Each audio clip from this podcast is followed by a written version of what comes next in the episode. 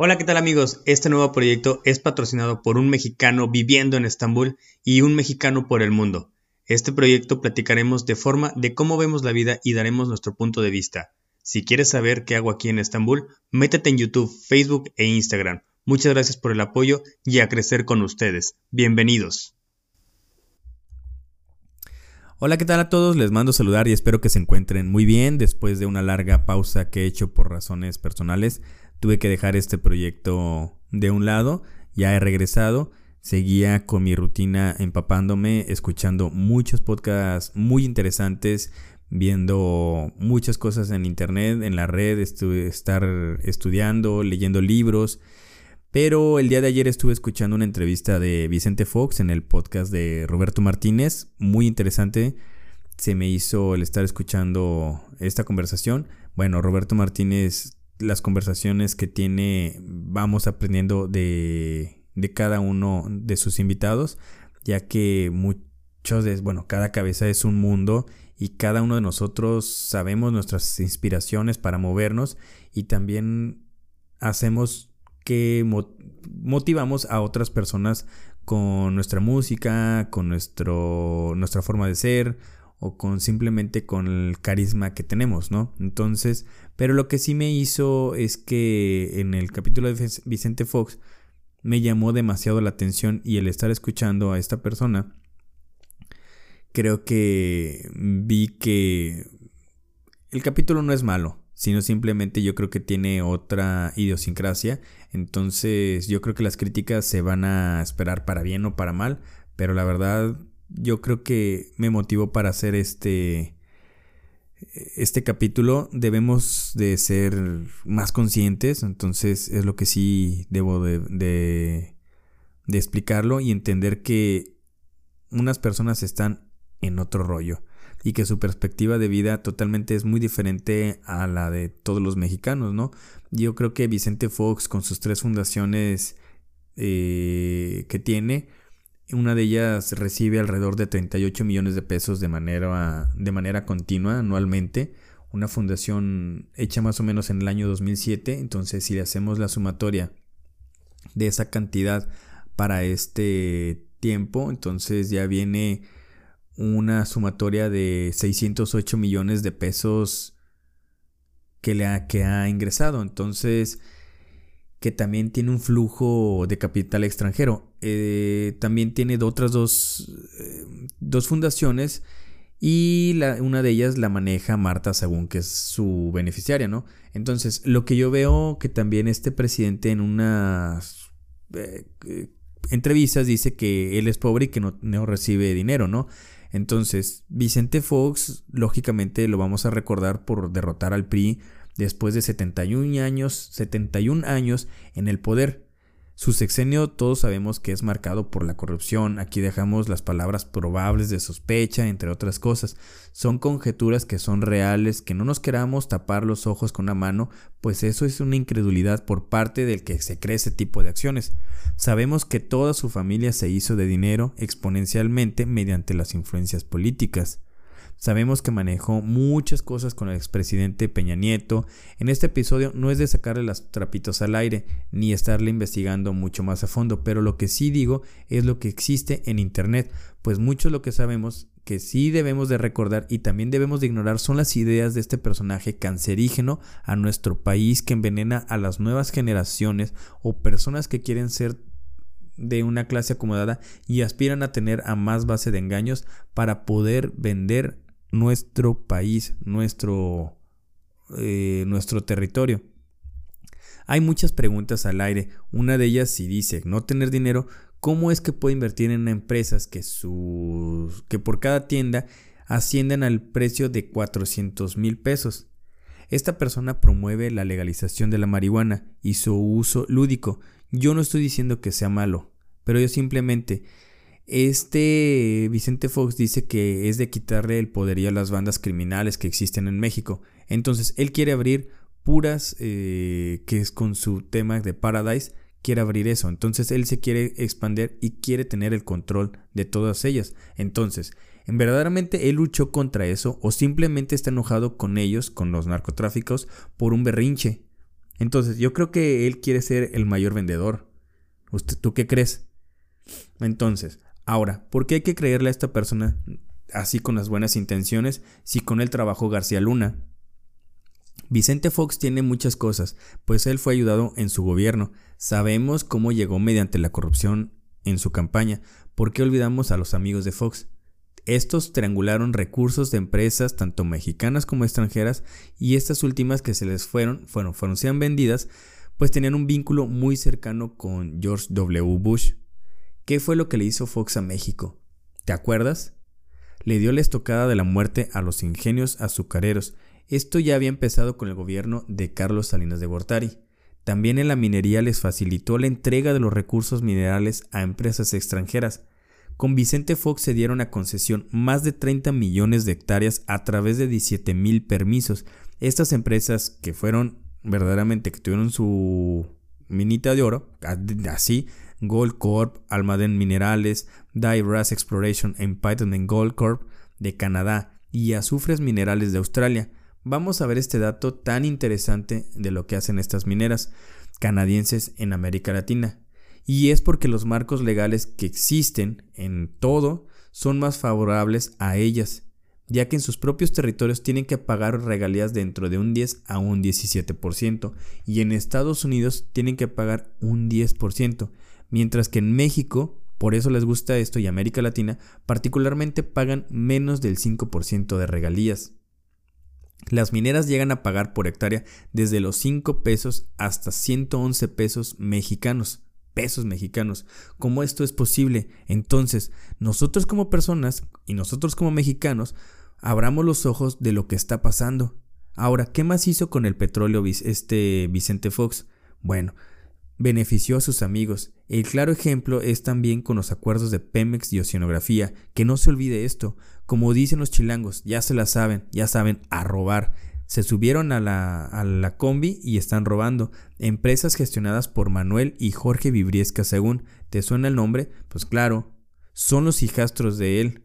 En ese entonces, el director de Pemex les avaló más de 6 mil millones de pesos entre la empresa y la paraestatal. Le dio también el poder a Halliburton. En ese tiempo, la una ley avalaba, en ese momento, ayudaba a esta empresa, ya que Bush era uno de los principales accionistas de Halliburton. En ese momento le dieron el poder de perforar y a terminar 58 pozos en un solo bloque. Este bloque era muy rico en petróleo y poseía el 16% de la producción nacional de crudo. También no olvidemos que hizo Fox con la banca, se le que le dio también el tiro de gracia. Este proceso ya lo había iniciado o fue iniciado en el sexenio de Ernesto Cedillo. El caso más emblemático fue con Banamex, que lo vendió a Citigroup en el año 2001. Aquí los involucrados son Francisco Gil Díaz y, bueno, también Roberto Hernández, pero por razones de conflictos de interés se lo dieron a Agustín Cárceles. Este proceso nos costó a los mexicanos 35 millones de pesos al erario público. ¿Y saben dónde lo, lo hicieron? En la Bolsa Mexicana de Valores para evitar los impuestos.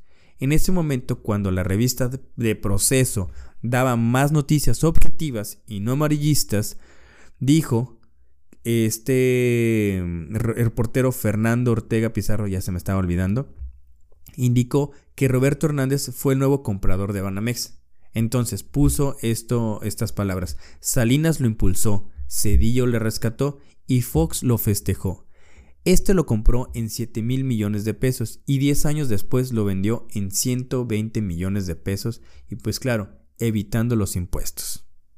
Para darnos la idea de la importancia de esto, la banca, en ese tiempo la banca en el año 2009, Citigroup ya consideraba a su banco como la joya de la corona del sistema financiero mundial. De igual manera, la nueva banca española, en su tercer reporte trimestral, decía que Bancomer aportaba el 46.8% de las utilidades de este grupo. Ahora, también hay que ver la electricidad y la distribución de gas.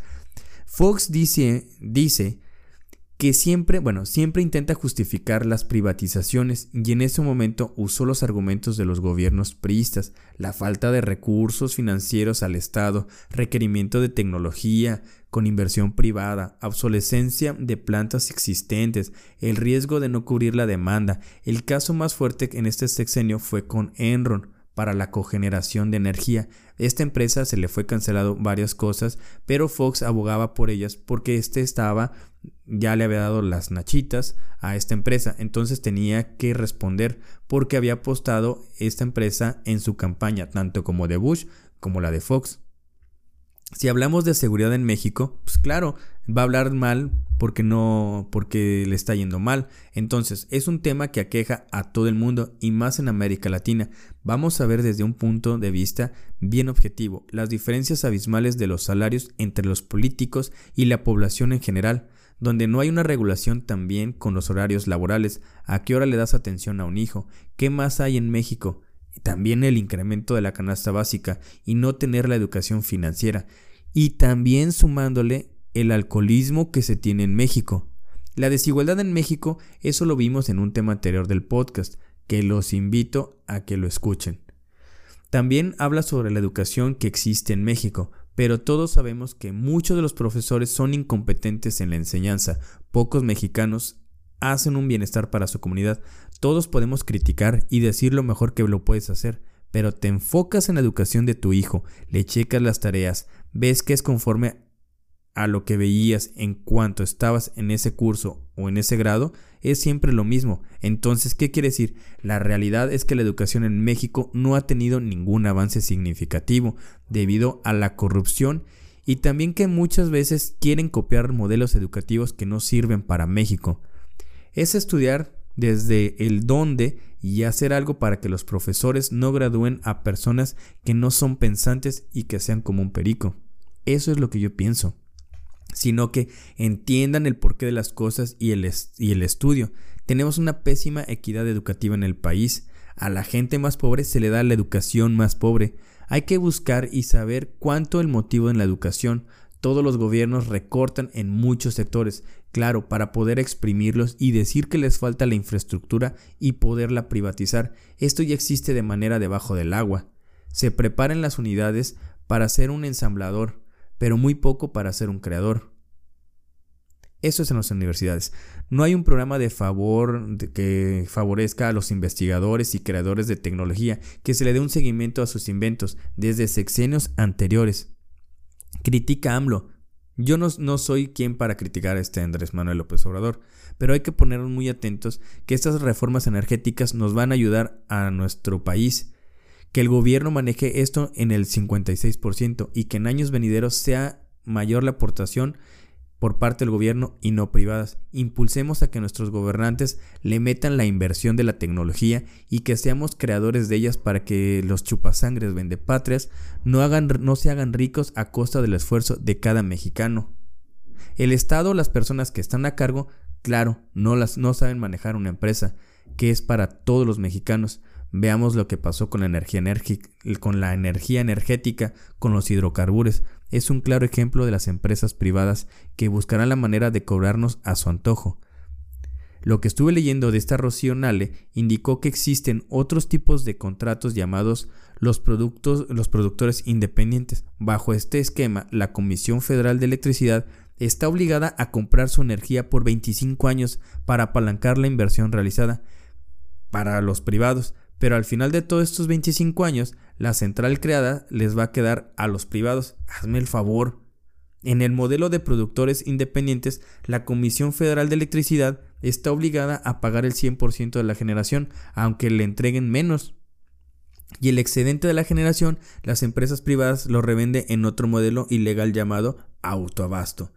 Pues aquí los mexicanos perdemos. Entonces, vamos a ponernos más truchas, ¿no? A leer, a ver más cosas.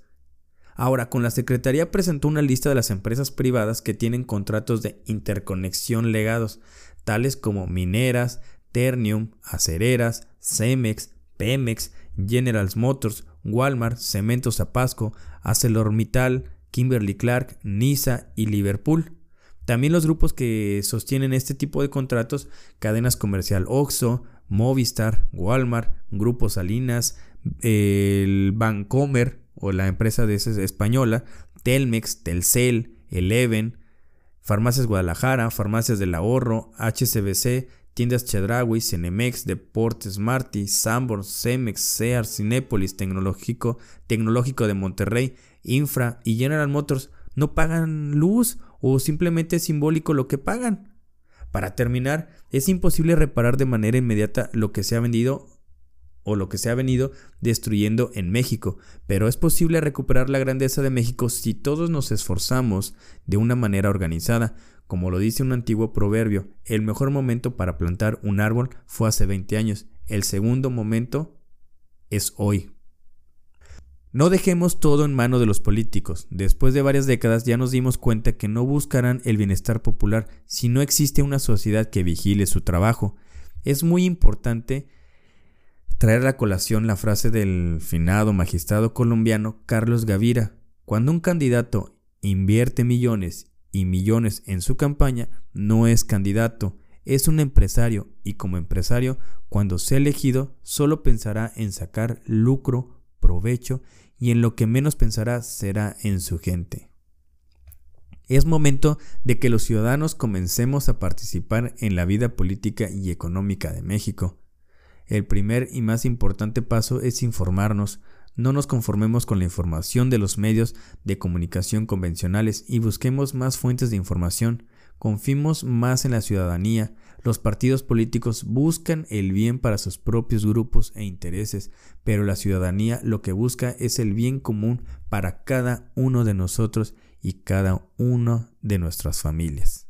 El pueblo que no conoce su historia está condenada a repetirla.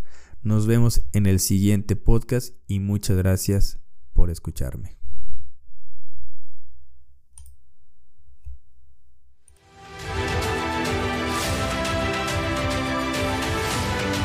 Si te gustó este podcast, también te invito a que veas mi canal de YouTube de Un Mexicano en Estambul, Un Mexicano por el Mundo. Este es el único patrocinador de este podcast y es la única forma de apoyar el proyecto compartiendo y escuchándolo. Muchas gracias por el apoyo y nos vemos en el siguiente podcast.